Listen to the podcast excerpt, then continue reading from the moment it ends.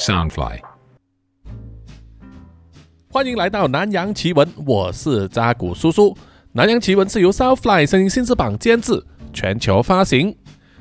好，本集的录音时间呢是在二零二四年的一月二十九日，也就是啊明天早上呢，叔叔就要坐飞机去台北，去出席台北国际动漫节，一直要到二月五日才会回去吉隆坡。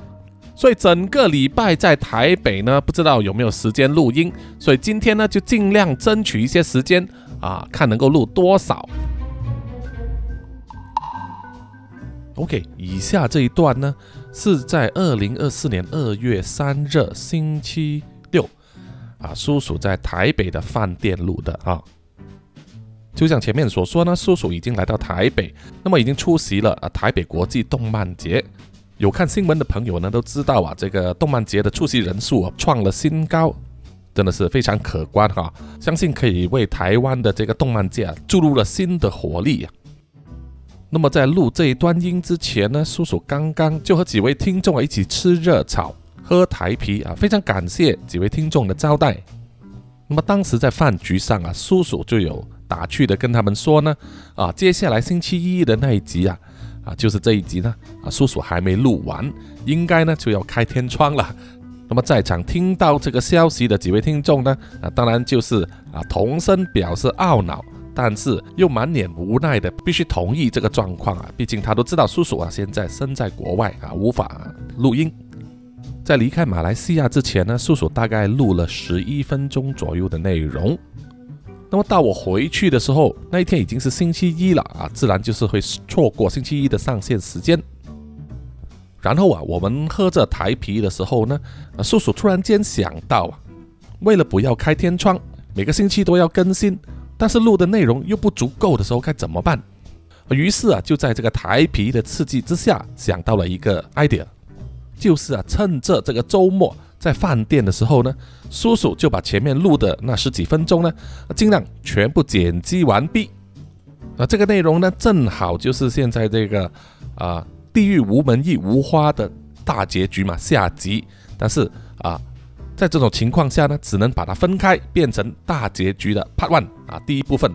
然后剩下的第二部分呢，下周啊回到吉隆坡的时候再补充给大家。好好，希望大家能够接受啊。所以这一集会短一点了，请大家呢见谅见谅，实在是一个无奈之中呢折中的方法哦。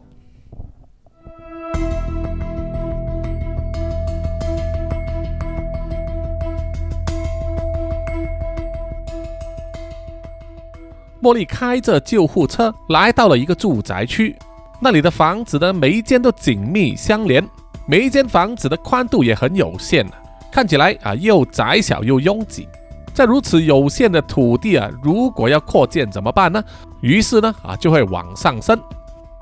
所以这些只有一层楼的房子啊，很多居民如果有一点钱的话，就会扩建到二楼，甚至会到三楼。所以在这一整排密密麻麻的住宅区里啊，会看到很多高低不一的平房。茉莉来到这里啊，目标就是其中一栋有两层楼的房子，那个就是阿坡的家。这里他来过好几次，而且阿坡也有告诉他，有一套备用的钥匙呢，是藏在家门口某处的一个暗格里面。茉莉是知道的，所以这一次他来呢，是想要借用啊。茉莉很顺利的找到了备用的钥匙，在要打开屋子的门时，他发现了门板上贴了一张告示，是法庭出的庭令，上面大概是说这栋房子的拥有权呢。正在法庭的审议当中，在裁决之前呢，任何人不得私自进入或者是移动里面的东西。茉莉看了之后啊，叹了一口气，她心中大概也知道是怎么回事，因为阿坡死了之后，他名下拥有的这一栋房子啊，就要传给他的直属亲戚，比如说老婆、孩子，但是他两样都没有，接下来自然就是他的父母或者是兄弟姐妹了。莫莉尔以前曾经听阿坡说过，啊阿坡的母亲呢抛弃了年幼的他们，另结新欢，而阿坡和自己的兄弟啊也没有什么交集。相信是啊，他死了之后呢，他的母亲和这些兄弟啊就要来争这栋房子了，所以才会闹上法院吧。茉莉进入了屋子之后啊，发现里面的东西呢，大部分呢都没有什么变动，就是有点乱糟糟的一个独居男人的窝。只是几个月没有人住啊，自然就蒙上了灰尘。幸运的是还有水电，厨房里还有很多单身汉的剩物啊，就是泡面了，让茉莉可以自己煮来吃，暂时不怕饿肚子。吃饱之后，茉莉必须要洗个澡，但是她一进浴室的时候就看见了那个洗手盆上方有一面镜子，她很自然的就别过头去。然后一拳就把镜子打碎了。他刻意不要照镜子，避免勾起想要照镜子的欲望。他害怕看见自己现在的容貌啊，接受不了。洗过澡之后啊，茉莉借用了阿坡的衣服来穿，然后还戴上了墨镜和口罩。这个时候，一阵倦意涌上了心头。茉莉想要去沙发那里躺一下，但是那里堆了很多杂物啊，她懒得收拾。于是就走去阿坡的房间里，躺在他的床上。作为多年的拍档啊，这还是他第一次躺在阿坡的床上。他感觉到枕头下有些东西，于是就翻开枕头来看，居然是一张用胶带装起来的照片。照片里边的人物自然是茉莉自己了。那张照片不知道是什么时候被拍的。照片里面的茉莉啊，笑得很自然，很开朗，充满了阳光气息，看得茉莉啊忍不住笑了起来。笑着笑着啊，眼泪却在眼眶里打转，因为女人的第六感非常的准，她一看照片就猜到阿波对自己的心意。只不过现在啊，说什么也没有用了。现在的茉莉失去了一切，她唯一剩下的。只有这一个身躯，还有满腔的复仇之火。为了复仇，茉莉即使化为恶魔，她也在所不惜。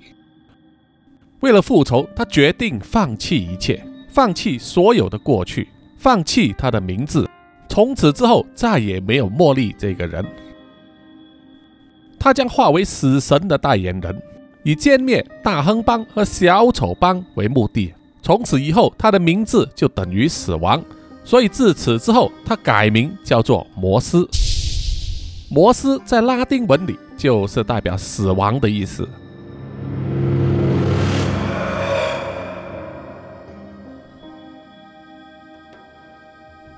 几个月过后，黑道上的秩序有了改变，大亨帮和小丑帮之间的剧烈争斗逐渐平息下来。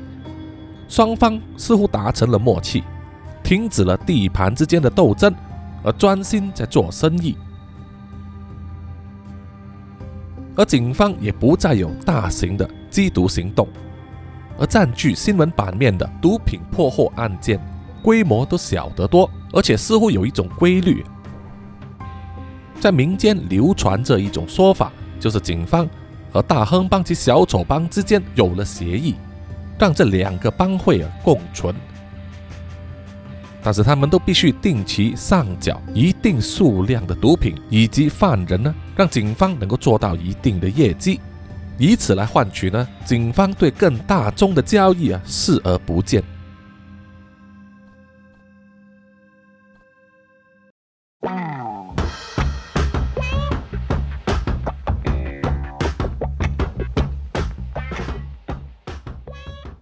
这一天，随着太阳下山，夜幕低垂，这个城市里面的夜生活要开始了。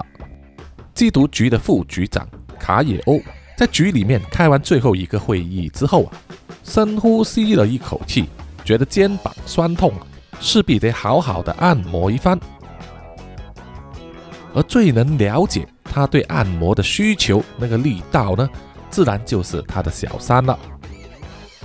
卡野欧迫不及待的用手机发了信息通知他的小三，他将在半个小时之后抵达，然后就脱下了他的军装外套，叫司机提早回家，然后啊，他就拿了自己的包包，走出警局，上了计程车。当卡野欧来到了那一栋他新买来金屋藏娇的豪华公寓，按耐不住心中的雀跃，打开了门。走进屋内啊，到处去寻找他日思夜想的小三的身影。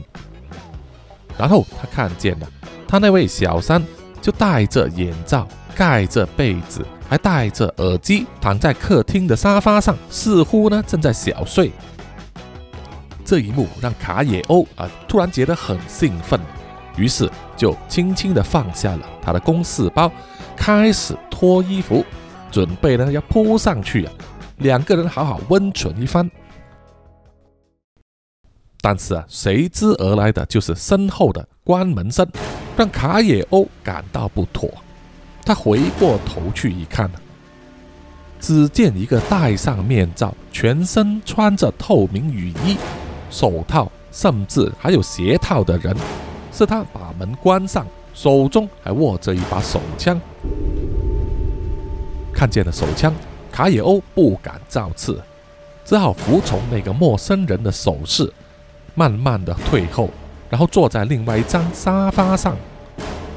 坐下来之后啊，卡野欧就可以确定，他心爱的小三呢，其实是双手双脚被反绑起来，然后盖上了被子。即使被蒙上双眼和戴上了耳机，脸上也露出惊慌之色。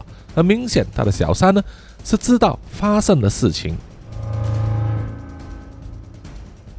卡野欧观察了一阵子。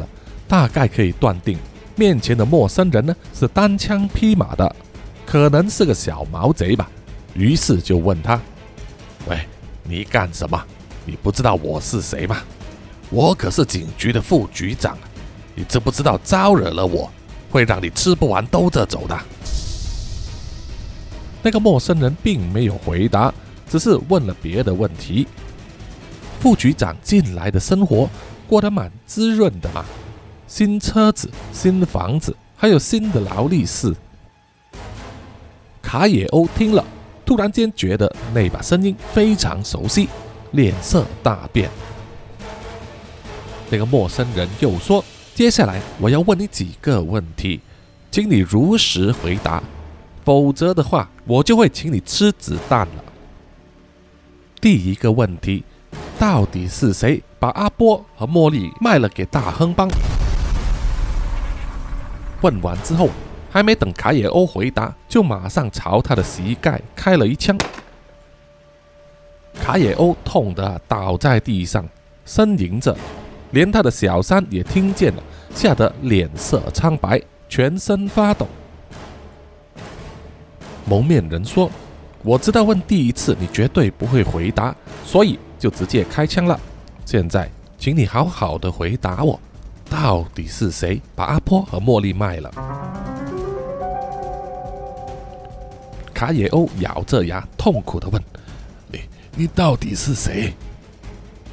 蒙面人走到了卡野欧面前，蹲下来，然后脱下了自己的面罩。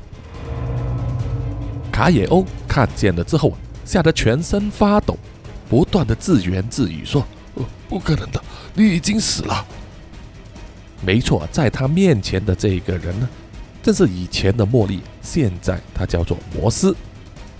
摩斯就问他：“当时是你们单方面宣布我死了吧？你们有找到尸体吗？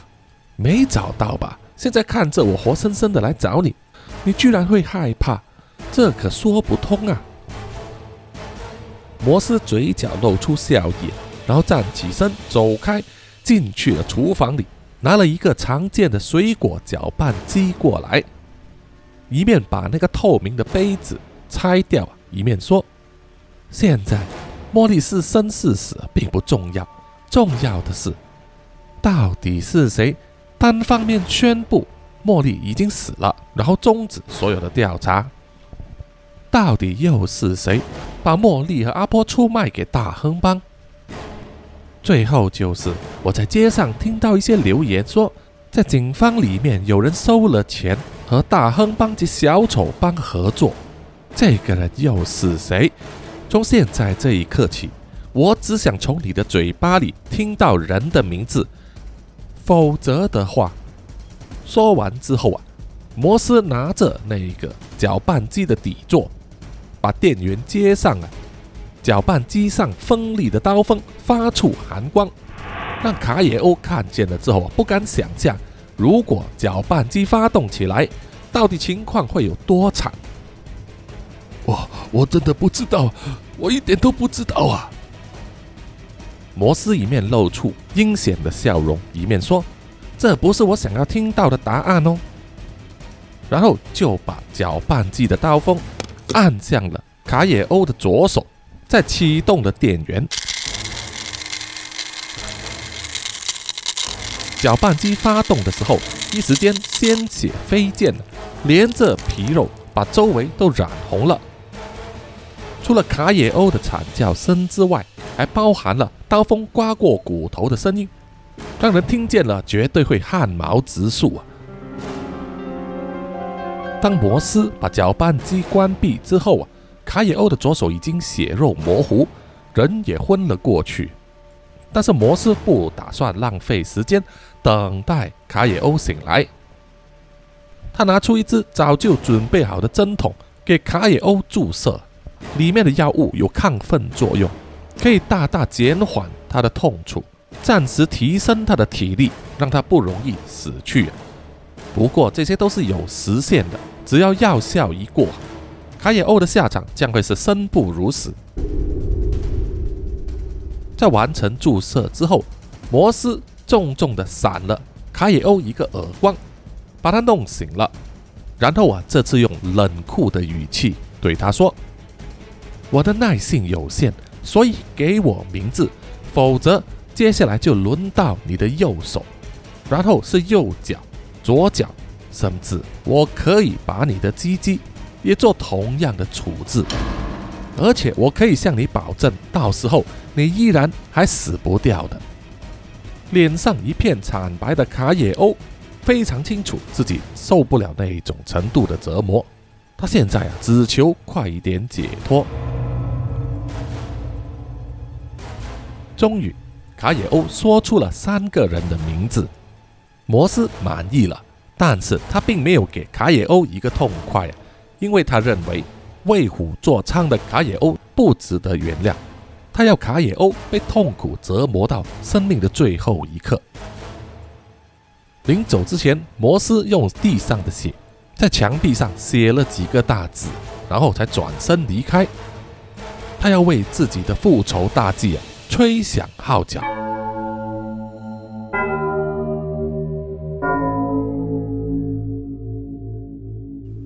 然后本集呢，就是这一个。地狱无门亦无花的下集，呃的第一部分哈，啊第二部分呢，啊叔叔尽快会录完，在下周更新，请大家呢啊继续追踪，好不好？OK，叔叔现在啊要马上开始剪辑了，争取时间在上飞机之前呢上载，OK，啊谢谢大家。